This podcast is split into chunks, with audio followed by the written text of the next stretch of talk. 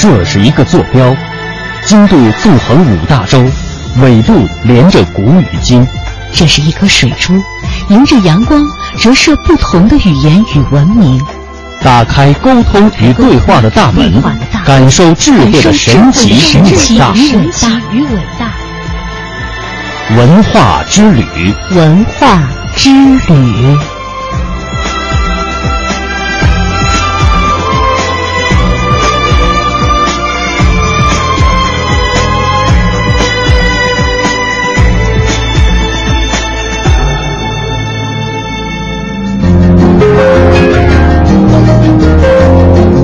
探寻文化渊源，感受文化魅力。听众朋友，大家好，这里是中央人民广播电台香港之声数码广播三十二台的文化之旅节目，我是谢哲。各位好，我是文燕。足球世界杯赛呢，现在正在巴西如火如荼的进行当中，而另外一场世界杯赛刚刚落下帷幕。在端午节后的一段时间里，首届国际龙舟联合会世界杯赛在福建福州精彩上演。那么，中国国家队啊，在这个。龙舟赛当中的成绩不错，总比分是三金一银一铜，以这样的成绩呢，获得了本届世界杯龙舟赛的冠军。那接下来呢，我们来听一听现场哈，呃，中央台记者葛朝兴和福州台记者王庆的报道。下午两点三十分许，标准龙舟五百米直道竞速第三轮决赛正式开始，比赛在中国、菲律宾、加拿大、美国四队中进行。菲律宾以两分零三秒六九三的成绩获得此项金牌，中国队以两分零三秒九四幺的成绩获得银牌。至此，为期两天半的赛程全部结束。中国队以总比分第一的成绩获得首届国际龙舟联合会世界杯的冠军。中国国家队领队廖宏坤表示，虽然取得了三金一银一铜的成绩，但是在赛场中依然有遗憾。我们虽然冲上竞技了，取得了这个好一点的成绩。但是我们还存在很多方面的不足，我们还需要不断的努力，提高自己的水平，啊，特别是在运动员的参赛经验方面，这个心理素质方面，他没有这种到这个大型比赛当中啊比较稳定的心理，从而有稳定的这个技术发挥。第二个方面呢，就是这个竞技水平啊、技术动作，我们还存在一定的问题，国际龙舟联合会主席麦克哈斯拉姆先生在赛后发布会上表示，本届国际龙舟赛各国队伍表现非常出色，赛出了风格。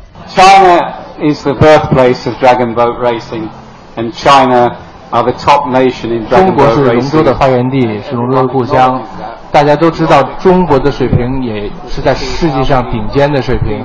这一次的中国队的表现非常好，那么大家都希望在今后的比赛中。有中国这样一个目标作为追赶目标，那下一届再来的时候，都希望有中国队能够进行比拼。相信大家在看这个世界杯足球赛的时候，会有这样的遗憾，总觉得中国可能在这样的一些呃运动项目上，在世界上排名不是很理想。嗯，其实想象一下啊，呃，咱们中国在历史上也算是一个历史悠久的文明古国，有很多传统的体育项目还是在世界范围内有相当大的影响力的。而且这些运动项目，一方面是历史很悠久，另外一方面也和自然融合的特别好。你就拿这个龙舟赛来说吧，在江河湖泊的湖面上进行比赛，呃，那样的感觉可能要比在绿茵场上踢足球，呃，更加的亲近自然哈，或者是说更有一种惊心动魄的美。呃，据我所知，谢哲也是在端午节之前参加了一下我们。我们台举行的一个赛龙舟的比赛是北京市的啊，北京市当时的这个成绩成绩如何？呃，是三等奖，当然三等奖有三三队啊。啊，这个倒没有关系，就是当时在划龙舟的时候，有一些有一些心得的，就是说，呃，它不是一个人的项目，它是个团队的项目。划龙舟啊，呃，它一方面讲究讲究彼此之间的配合，嗯，呃，而且还有一点，一定要听好这个鼓手的擂鼓，嗯，他的节奏就决定了你划的节奏。有的时候那个鼓点呀会稍微慢一点，就是在这个呃你的这个进度可以稍微有一些不是特别着急的时候。对，这力量分配实际上是靠这个鼓手的节奏来完成。然后等到有的时候竞争比较激烈的时候，那个鼓手的鼓点会非常的紧密啊。对。所以呢，在这个过程当中，我觉得就像一场交响乐一样。对对对。啊，会有一个指挥，然后也有赖于大家的一个配合。其实呢，我觉得关于说到这个传统的体育项目，你就说这个龙舟啊，其实也是跟现代体育可以有着很密切的关系的。现代体育，比方说水上项目有这个像皮划艇，对对对，啊，什么单人划艇，什么这个双桨、双人等等这样一些。但是说实话，他们最终不都是划船吗？就是划的是什么船而已，对不对？而且这样的乐趣啊，你真的要亲身经历一下才能够体会到的。如果只是看一下比赛的话，我觉得那个感受会打折的。所以也提醒大家，如果有这样的机会的话，也不妨去参与一下这些非常有趣的传统竞赛项目。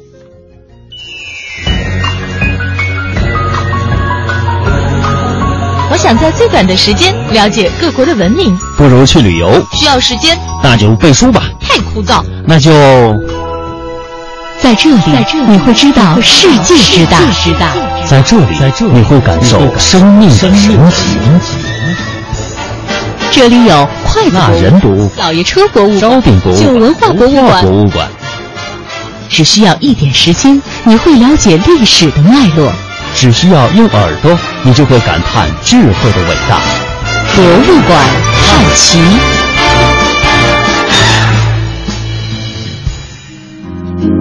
刚才我们一起是了解了在福州落下帷幕的首届国际龙舟联合会世界杯赛。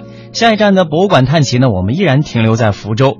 那么近日，从三方七象管委会了解到，为了保护和展示福州千年方向格局珍贵的遗存。福州市决定在文如坊原唐宋古城墙的遗址上来建唐方宋街遗址博物馆，来体现唐末宋初的建筑韵味。接下来，我们继续来听记者发回的报道。上访气象管理委员会文物保护工作处林处长透露，本次建设的唐坊宋街遗址博物馆总建筑面积约四千五百平方米，其中考古保护面积两千八百平方米。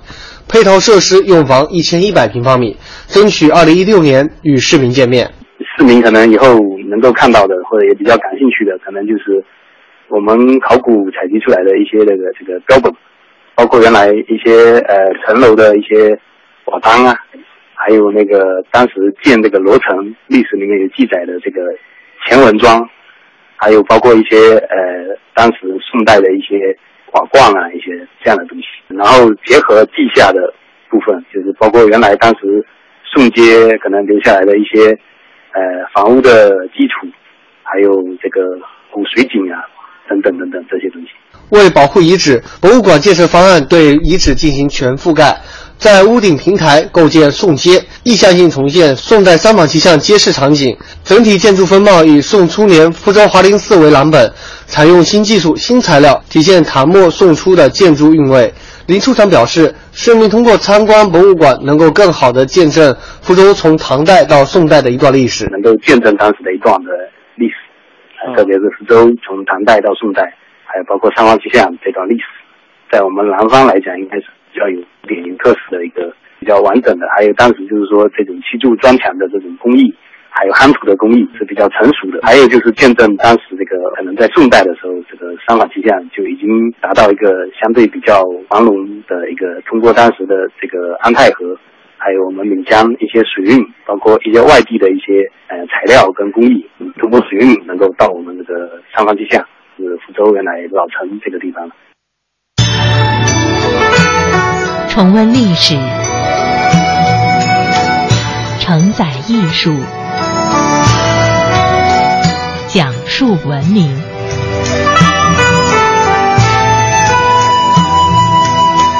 中央人民广播电台香港之声，文化之旅。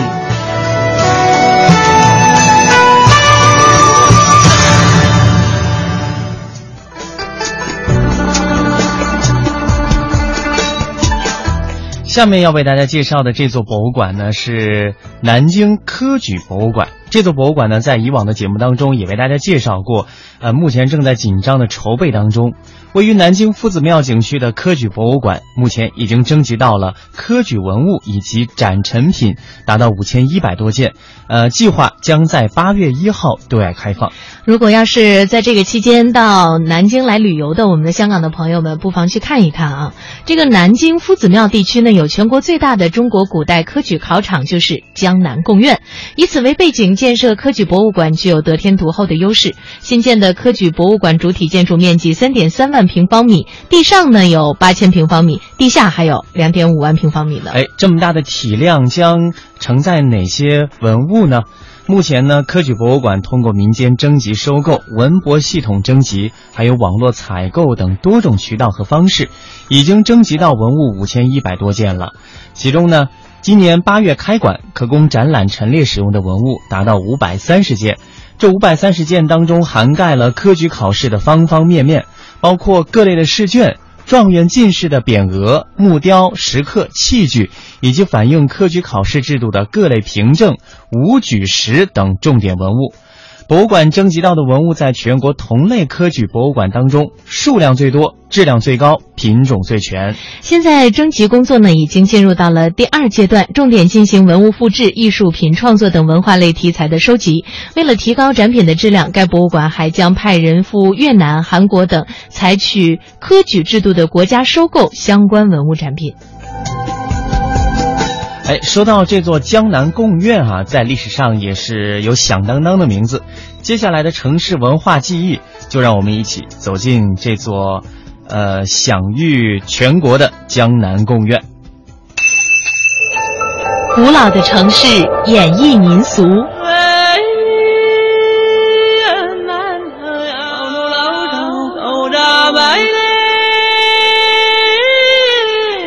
温暖的乐音。风情处处，夜夜蒙蒙一把伞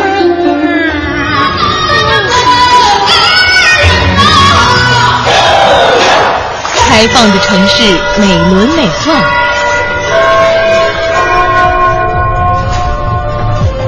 朋友的脚步尽情追逐。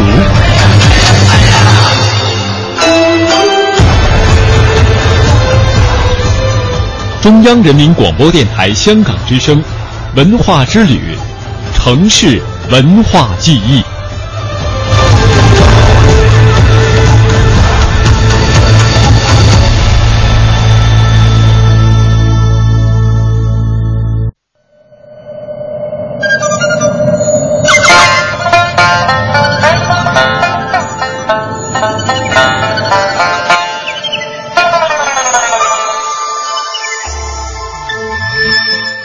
城市文化记，我们来逛一逛南京的江南贡院。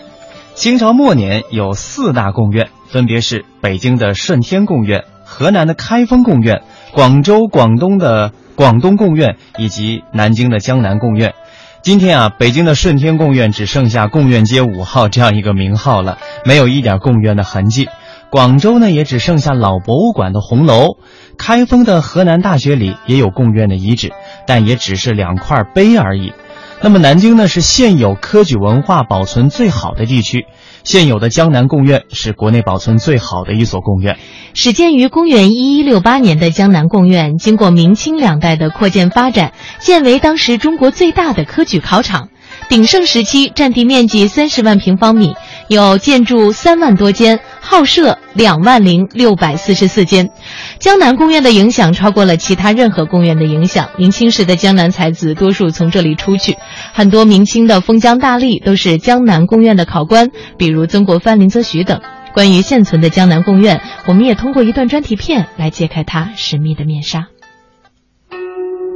位于秦淮河畔的江南贡院始建于南宋，最初只是用于县学、府学的考试。明太祖定都南京之后，这里成了乡试、会试的场所，规模逐渐扩大。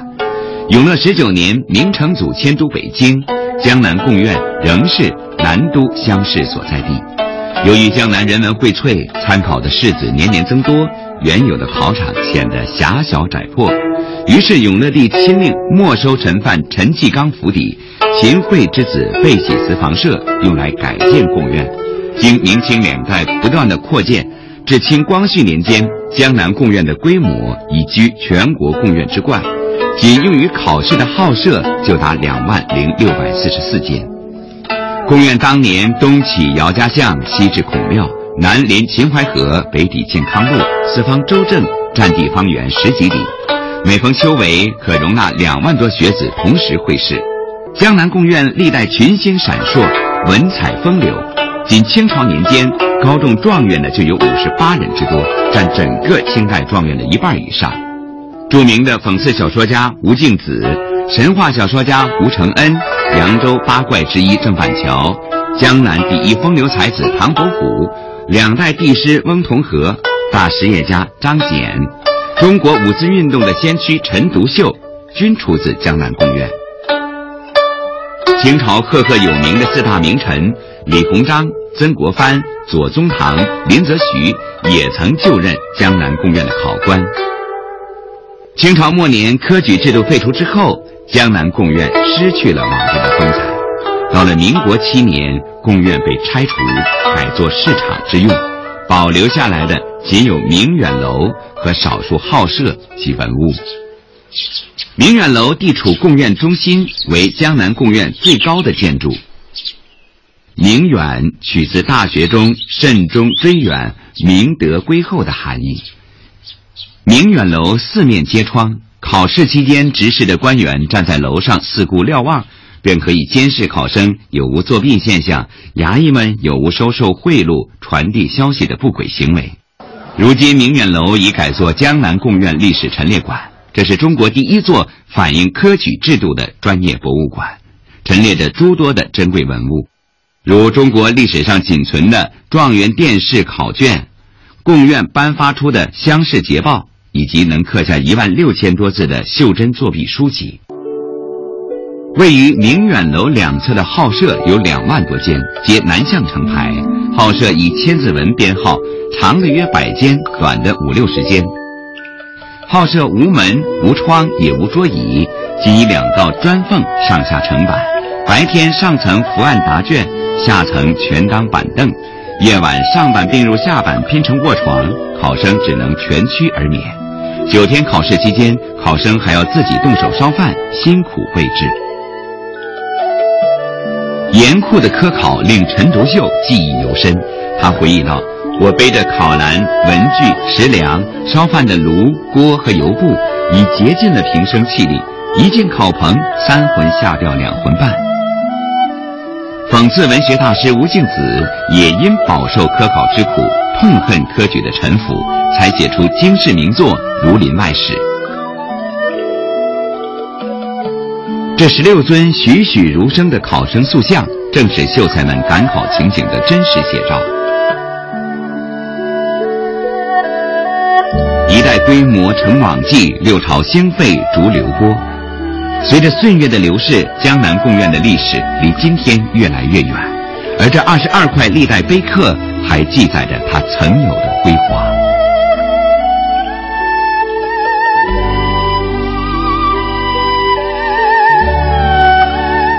那么说到科举考试啊，前些年呢，香港历史博物馆就曾经举办过开科取士清代科举展，展出过百组有关科举制度的文物。当中包括在科举考试之后张贴在考场外墙上公布结果的榜文，还展出过一件大金榜，这就是光绪三十年科举考试榜文的复制品，记载了当年科举考试中重视者的名单。另外呢，由于每届科考的报考者数以万计，为求金榜题名，部分考生不惜以不同的方法来作弊。那这个展览呢，就展出了当年考生用来出猫的这个家衣啊，目测这一件薄薄的马甲上有好几万字。嗯，这的确是这作弊的鼻祖了。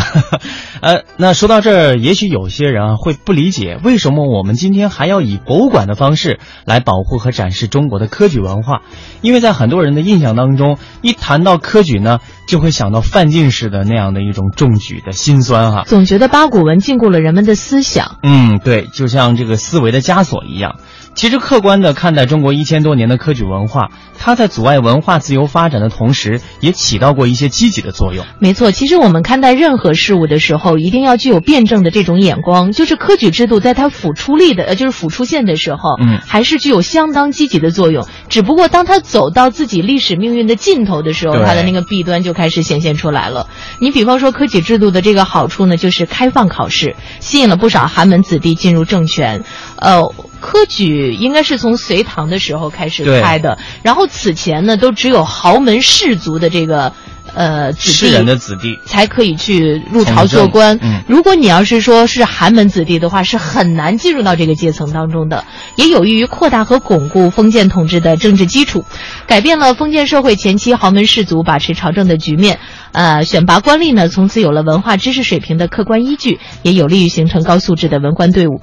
其实说到这里呢，特别想多说两句，就是在中国的这个传统文化当中，文官呢一直是一个。呃，非常特殊的一个群体的存在，大家可以说书生手无缚鸡之力，但是我们又看到，在这个历史的发展过程当中，这些拥有。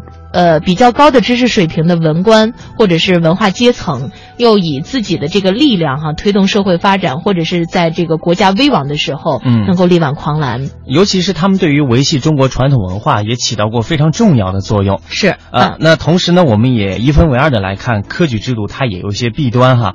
呃，这个可能大家也都知道。呃，比方说八股取士，从内容到形式是严重束缚应考者的。很多知识分子不讲求实际学问。也束缚了知识分子的思想，而且八股取士所带来的脱离实际的学风，对学术文化的发展也曾经产生过比较消极的影响。那不管怎么说，我们今天如果有机会走进科举博物馆的话，呃，从不同的方面来看待古代的科举考试，它的意义以及它曾经起到过的一些消极的作用，也许能够让我们更加深入的了解这样的一段过往的历史。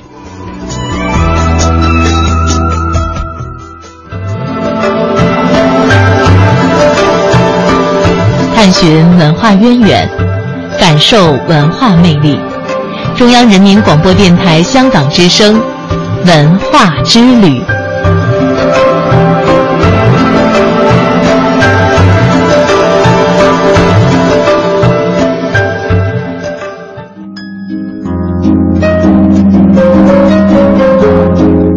我们看过了古老的科举文化，我们再接下来再来看看现代的一些博览。呃，内地首家机场博物馆近日在上海浦东国际机场正式开馆了。作为浦东机场博物馆的首个展览，《东风西建：上海市历史博物馆馆藏欧洲瓷器展》同时节目。此次展览以中国和欧洲的瓷器贸易史为背景，精选了上海市历史博物馆馆藏的五十三件瓷器展品，从创新和发展、传播和融合这两个方面，向观众讲述那段中西瓷艺汇通的历史佳话。这个展览呢，也为国内外的旅客提供了一个了解瓷器艺术和瓷器历史的平台，将丰富旅客的文化艺术体验，达成公共文化资源的共享。那为了配合该展览的主题，现场还开设了软陶制作互动体验活动。也受到了旅客的欢迎。哎，根据了解啊，世界上有不少国家在机场内设置展览空间，展出博览呃博物馆的藏品、艺术品等。呃，比方说美国旧金山国际机场博物馆，它是创建于一九八零年，是第一个位于国际机场的文化机构。另外，韩国仁川机场也在二零零八年开设了博物馆。其实我觉得在机场开设博物馆是一个相当不错的创意，就是人们在候机的时候会有大把的时间，是吧？这个大把的时间用来做什么呢？走进博物馆去看一看，会比你平常啊去看那个展品的时候更加有那个心情和有那个闲情逸致。对，而且机场它整体的氛围啊，相对比较安静和开阔，所以这个时候呢，能够利用一些这个。就就像这个碎片化阅读的这种感觉哈，嗯，呃，把这些碎片的时间积积攒起来，能够做一些更加有意义的活动，呃，不仅仅是刚才所提到的这个中国的浦东机场，还有韩国的机场，还有美国的机场，全球呢有很多的机场都把博物馆开在了自己的空间里。那接下来我们来看看世界上那些开在机场里的博物馆。当我们走出国门，当我们走入世界，世界是什么样子的？让我们去欧洲文化之都徜徉一日，随后去巴赫诞生世界名曲的咖啡馆小坐。让我们去法兰西翻翻葡萄酒圣经，再去维也纳金色大厅感受它的辉煌与伟大。当我们用东方的眼睛打量世界，世界是这样的。聆听中国与世界。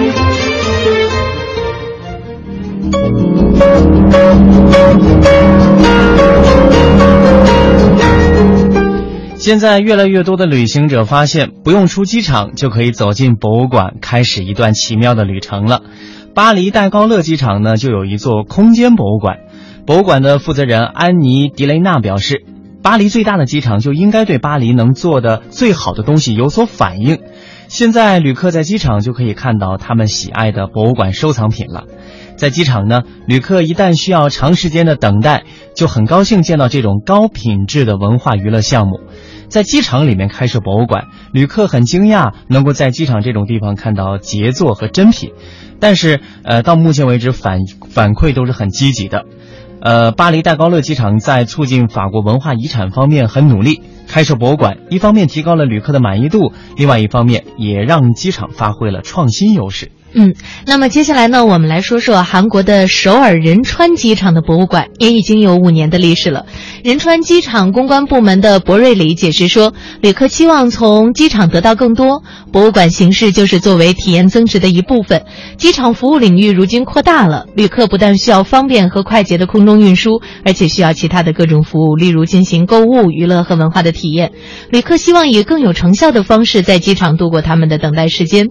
我们已经注意到成。乘客，尤其是中转连程的旅客，在他们短暂逗留机场的时间内，想看看这个国家文化的简明版。哎，那博物馆呢，往往也就是满足这种需求的一个最好的设施了。它可以向所有年龄和国籍的人呈现一个国家或者城市的历史和文化。因此，尽管博物馆并不能够直接的收入，但是许多机场还是愿意在候机楼内做运作博物馆的项目。业内人士分析说，机场设立博物馆的另外一个原因是能与附近另一个枢纽机场在激烈的竞争中获得差异化的优势。比如，旧金山机场博物馆馆长蒂姆·奥布莱恩就认为，我们所有展览以及相关的出版物都会向公众免费提。提供旧金山博物馆没有产生直接的利润，然而呢，许多旅客认为可以看展览是他们在这个地区三个国际机场当中选择旧金山的一个主要原因。那么，巴黎戴高乐机场的首席执行官奥古斯丁·德孟雷特说：“博物馆能不能够产生经济效益呢？绝对不能。”但机场处在不断的竞争当中，转机乘客可以选择欧洲各种枢纽，比如巴黎的戴高乐机场，还有希斯罗机场、法兰克福机场等进行中转连接。那开设博物馆，或许就是巴黎机场能够成功吸引旅客的原因之一了。目前呢，旧金山机场展览过的主题有泛亚洲陶瓷展、传统的旅行记忆、飞行包的历史和设计、航海艺术、从旧金山废物当中开展的艺术展等等，这样一些哈。那么接下来的时间呢，我们也给大家介绍一下在全球的机场那些有趣的博物馆。哎，赫尔辛基机场芬兰航空博物馆，在匈牙利的布达佩斯机场也有一个自己的博物馆。嗯，那么。呃，英国考文垂机场有一座米兰米德兰航空博物馆，悉尼机场呢有一个澳航的遗产博物馆，还有西雅图有一座波音飞行博物馆，佛罗里达墨尔本国际机场博物馆，还有弗吉尼亚海滩机场有军事航空博物馆，华盛顿杜勒斯国际机场还有一个博览中心，嗯，还有里士满国际机场有一座弗吉尼亚航空博物馆。那这些博物馆呢，都将有可能出现在各位的行程行程单当中哈。最重要的就是，当你在等待飞机，呃，尤其是飞机如果一不留神它误点了，有可能就会成为你驻足停留的一段美好的时刻。嗯，所以呢，这样的一个设计啊，也会让更多的人在不经意当中一转身遇到了文化带给各位的这种经验和感动。所以，多多的接触文化，来多多的收听文化之旅节目，也相信会。给大家带来更多的经验。嗯，好的，我们稍事休息，在一段评宣之后，继续我们的文化旅程。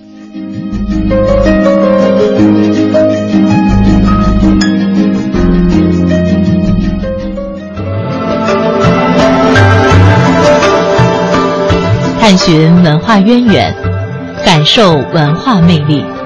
中央人民广播电台香港之声，文化之旅。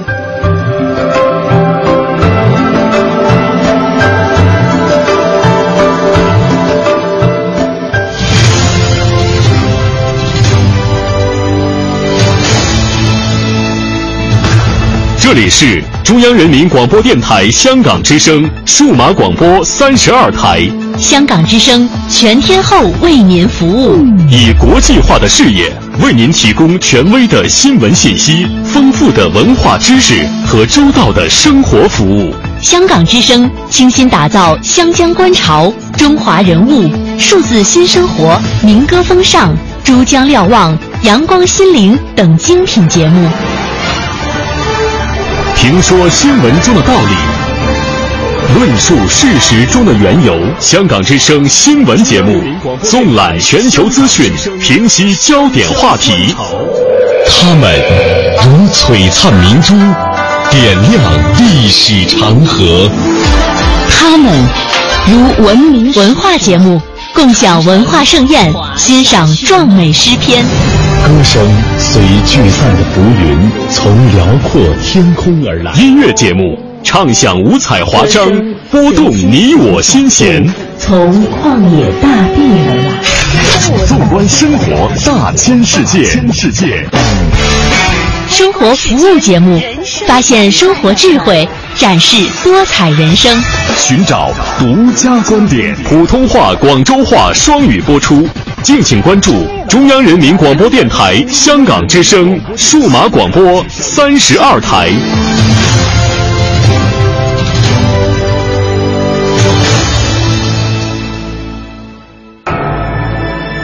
这是一个坐标，经度纵横五大洲，纬度连着古与今。这是一颗水珠，迎着阳光折射不同的语言与文明。打开沟通与对话的大门，感受智慧的神奇与伟大。文化之旅，文化之旅。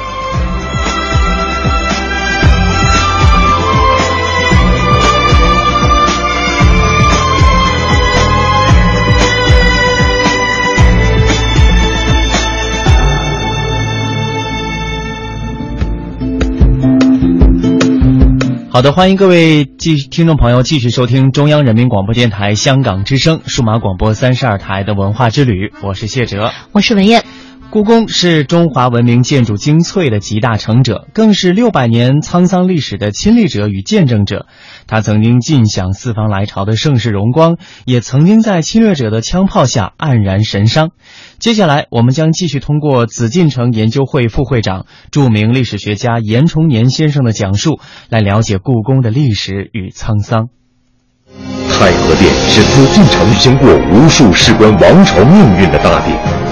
可是谁能想到，明清两朝的二十八位皇帝中有很多压根儿就没有在这里举行皇帝登基、大婚、亲征这种大典。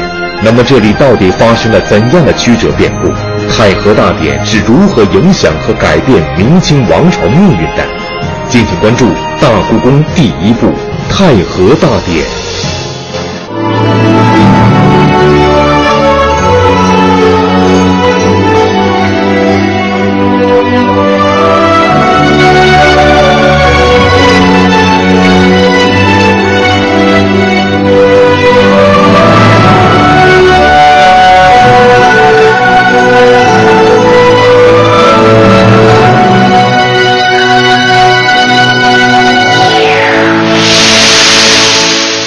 太和殿是我国现存最高最大的宫廷大殿，历经四轨四建，是紫禁城中最重要的建筑。作为明清两代政治性、标志性、礼仪性的宫殿，太和殿是举行国家重要大典的地方。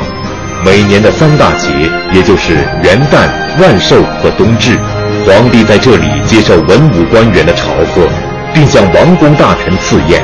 此外，像皇帝登基、大婚、亲征这样重要的典礼，也要在太和殿举行。明清两朝一共有二十八位皇帝，其中在北京执政的一共有二十四位，可是真正在太和殿举行登基大典的皇帝只有十五位，举行大婚大典的只有六位，举行亲征大典的更是只有孤零零的一位。那么，这种至关重要的太和大典。为什么总是见不到皇帝的身影？太和大典对明清王朝的走势到底产生了怎样的影响呢？北京社会科学院研究员、中国紫禁城学会副会长严崇年先生精彩讲述系列节目《大故宫第一部太和大典》，敬请关注。光绪三十四年，一九零八年十一月初九，这一天，三岁的溥仪在太和殿举行登基大典。有光绪死了，他继承皇位，太和殿前是特别隆重，文武大臣列班跪拜。三岁的溥仪啊，把他叫了台子，到了太和殿，又把他抱到那高高的宝座上。哎，他爸爸就是醇亲王载沣摄政。单腿跪着扶了这个三岁的小皇帝，啊，群臣在那跪着，礼仪非常繁琐啊，一会儿鸣鞭呐，一会儿奏乐呀，一会儿啊宣旨啊，天气很冷很冷啊，阴历十月初九，哎，这小皇帝啊在那待着就不耐烦，小孩才三岁就来回动，哎，他爸爸摁着也不让动，他就哭哭，哎我我要回家，我要回家，他爸爸就着急啊，急了一头汗呢，礼仪没完没了啊。啊，就哄着他，快完了，快完了，我要回家，我要回家，快完了，快完了。好容易挨到礼仪完了之后啊，这大臣们呐就窃窃私语：快完了，快完了，这是什么意思啊？要回家了，回家了，这成什么话呀？这个事情啊，我们就想，皇帝登基大典居然混乱到这个程度，就快完了，要回家了，啊，应验了大清朝的结局。当然，并不是这句话是大清朝完了，说明大清朝的技术已经尽了。明清时期，读书人想要走上仕途，参加科举考试恐怕是唯一的途径。而到了康熙时期，康熙皇帝却另辟蹊径，在三年一次的科举考试之外，又开设了一次极为特殊的考试，这就是在太和殿举行的国学鸿儒科考试。那么，康熙皇帝为什么要别出心裁设立这样的考试？博学鸿儒科考试在读书人中又会产生怎样的反响呢？在奉天殿，就是皇极殿、太和殿举行隆重大典的礼仪，不仅仅是这些，还有更重要的故事，就是康熙朝举行过博学鸿儒，这个在太和殿举行的。这个呢，就是康熙向全国。要大大臣们举荐贤能，所以我下面讲第二个问题：二，举荐贤能。康熙十七年，就是一六七八年，正月二十三，康熙皇帝发布了一道诏令，就是要在全国举荐贤能，收买士心。他这个诏谕很重要，他这么说：自古一代之兴，必有博学鸿儒，被顾问著作之选。我朝定鼎以来，崇儒重道，培养人才。四海之广，岂无奇才硕彦、学问渊通、文藻瑰丽，可以追踪前者者？凡有学行兼优、文辞卓越之人，不论以仕未仕，在京三品以上即科道官，在外督抚部案，各举所知，朕亲视勿用。康熙帝下这道指令，要地方官、督抚等等，中央官员三品以上就是副部以上，荐举已是已经做官的、未是没做官的，包括山野的明朝的移民，凡是有才能、学问好的啊贤能之人，把他荐举上来。康熙皇帝亲自考试。大家注意啊，本来清朝是有每三年一次的科举考试，哎。通过同试、乡试、会试、殿试层层选拔。这一次不，这一次不要那么繁琐的手续，各地的官员和中央官员推荐之后，康熙亲自考试，就直接录取。大家一定有一个问题啊，本来三年一次科举考试，你为什么康熙督新才又举行一个特科博学鸿儒的考试呢？我想。理由啊，主要有三：第一，到这个时候，清朝定鼎北京、入主中原已经三十五年了，南明几个小的朝廷已经被平定了，农民军的余部的势力也被平息了，天下呀，露出了那么一丝太平的现象。国家不光要武治，还要文治。怎么文治？要广络的收集人才，这是原因之一。还有第二，这个时候正在进行平定三藩之乱的战争，吴三桂等等势力是从英桂两广已经达到湖南，现在到了湖南的岳阳，形势还是非常严重的。这时候很多的士知识分子还在模棱两可，还在人心向背之间。北京有一些官员还准备打包回到南方了。在这关键的时候，康熙为了争取士士农工商的士士心，来选拔人才，收拢人心，特别是那些在体制以外的一些知识分子啊，把他们纳到朝廷的知识分子的范围里面。这是第二，还有第三，从顺治开始到康熙，一直在豫让修明史。但是还没有完全大规模的进行，原因之一就是缺乏人才。他要在全国广络人才，充实一个队伍，来转修明史，主要基于这三点考虑，特别是基于收容士心的考虑，举行这次特科。举荐贤能的博学鸿儒考试啊，是在太和殿参加考试的很多是布衣，他们平常是不能进到太和殿。圈里头，因为《大明会典》有规定，擅入皇城者，杖一百，流三千里，就杖刑一百，还要流放三千里；擅入宫城者，绞绞死。所以，这个一般的布衣的士知识分子就没有机会进到皇城，啊，更没有机会进到宫城。所以这一次呢，一些没有参加科举考试的。他能够到太和殿这儿参加皇帝亲自主持考试，一部分人认为是荣幸，啊，所以积极的送送名片就是名次、名次、名片哎，托关系争取参加考试来做官。但是啊，也有一些人不以为然，这些人采取了不同态度。一些什么态度呢？第一，隐居。我举个例子，有一个人叫贺一孙。他是江西永新人，这个人呢，九岁就能作诗写文章，附近地方名声很大。稍微长大之后，就名气大噪，名震四方。所以这一次荐举博学鸿儒，很多地方官员想到他，就找到他，跟他谈，哎，希望他报名，哎，参加这个博学鸿儒。他不以为然。他拒绝参加，官员还是劝他。他一看你们比我，干脆剃了头发，穿上袈裟，到山里头隐居做和尚了。朝廷拿他也没办法，后来他就没有参加。第二种，称病，我病了。我举个例子，啊，譬如说富山，也叫富清主，山西阳曲人，都七十二岁了，啊，官员呢就动员他参加博学鸿儒考试。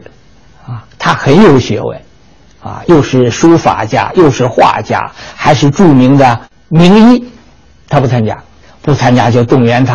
啊，他说我身体不好，身体不好没关系，抬着你，就他自己家里床，啊，盖上被窝上躺床上，从太原就往北京抬，抬到离北京城二十里地左右的时候，朝廷官员就来了。啊，有一个大学士叫冯普。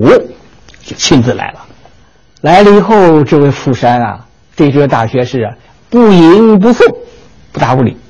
但是大学士还是耐心劝他，在这种下，他被逼着就继续抬着往前走，抬到哪儿了呢？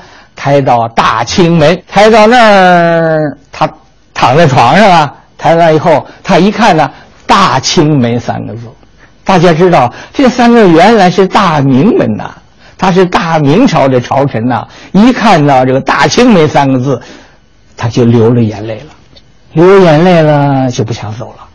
这时候，啊，一个左都御史叫魏相书就跟康熙奏报，说这富山呢年纪很大，身体不好了。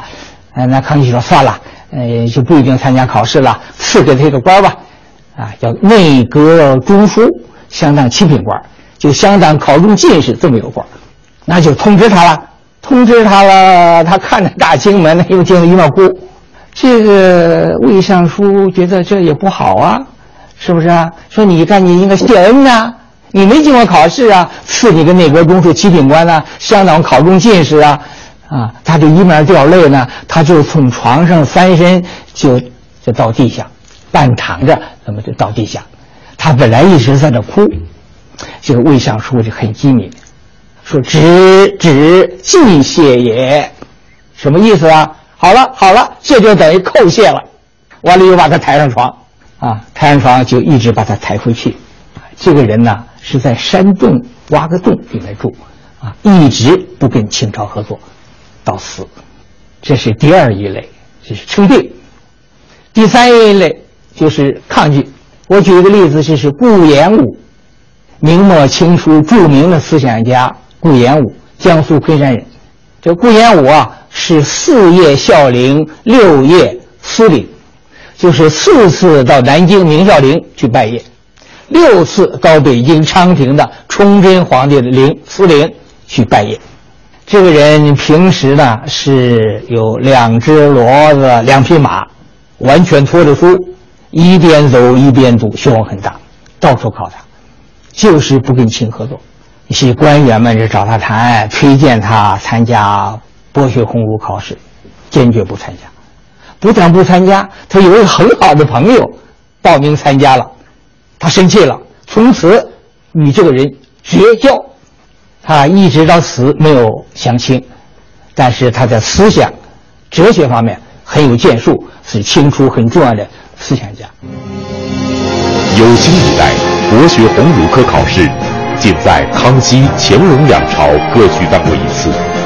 无论就得人之胜，还是对政局的影响而言，当首推康熙特科。当时天下名士云集北京太和殿，可谓是盛况空前。那么这些各地精挑细选的精英，到底考试情况如何？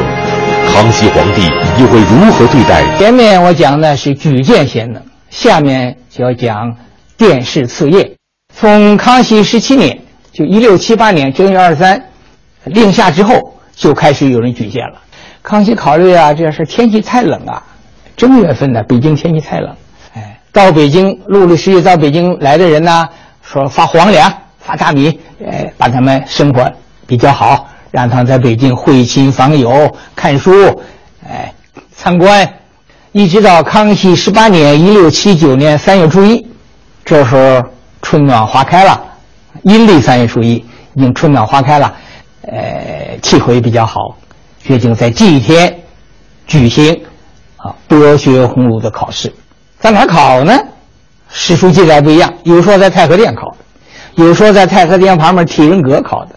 根据各种书的记载呢，呃，大家一个一致的意见，包括参加考试自己的回忆是是在太和殿举行一个典礼的仪式，完了呢就到太和殿东门那个体仁阁。体仁阁大学士体仁阁在那儿是做考场，在那儿考试。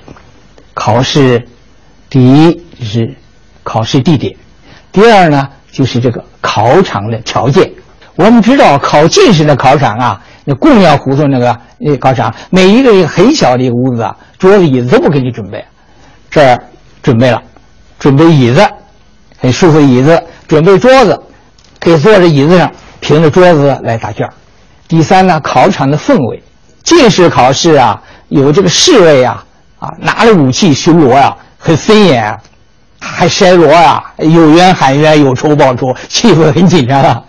这个气氛不是，侍卫的这个监考都撤，非常一个宽松的环境啊，让让参加考试的人英勇自适啊，心里是比较坦然的来答卷。第四是考试题目，两道题。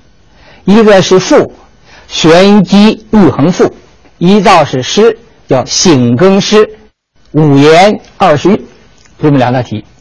他们接到题之后嘛，而且还发纸发笔，原来考卷都自备的啊，就开始做。做之前还宣布了，考试时限，考试时间很重要，哎，不限不限时间，早答完了早交卷，晚答完了晚交卷。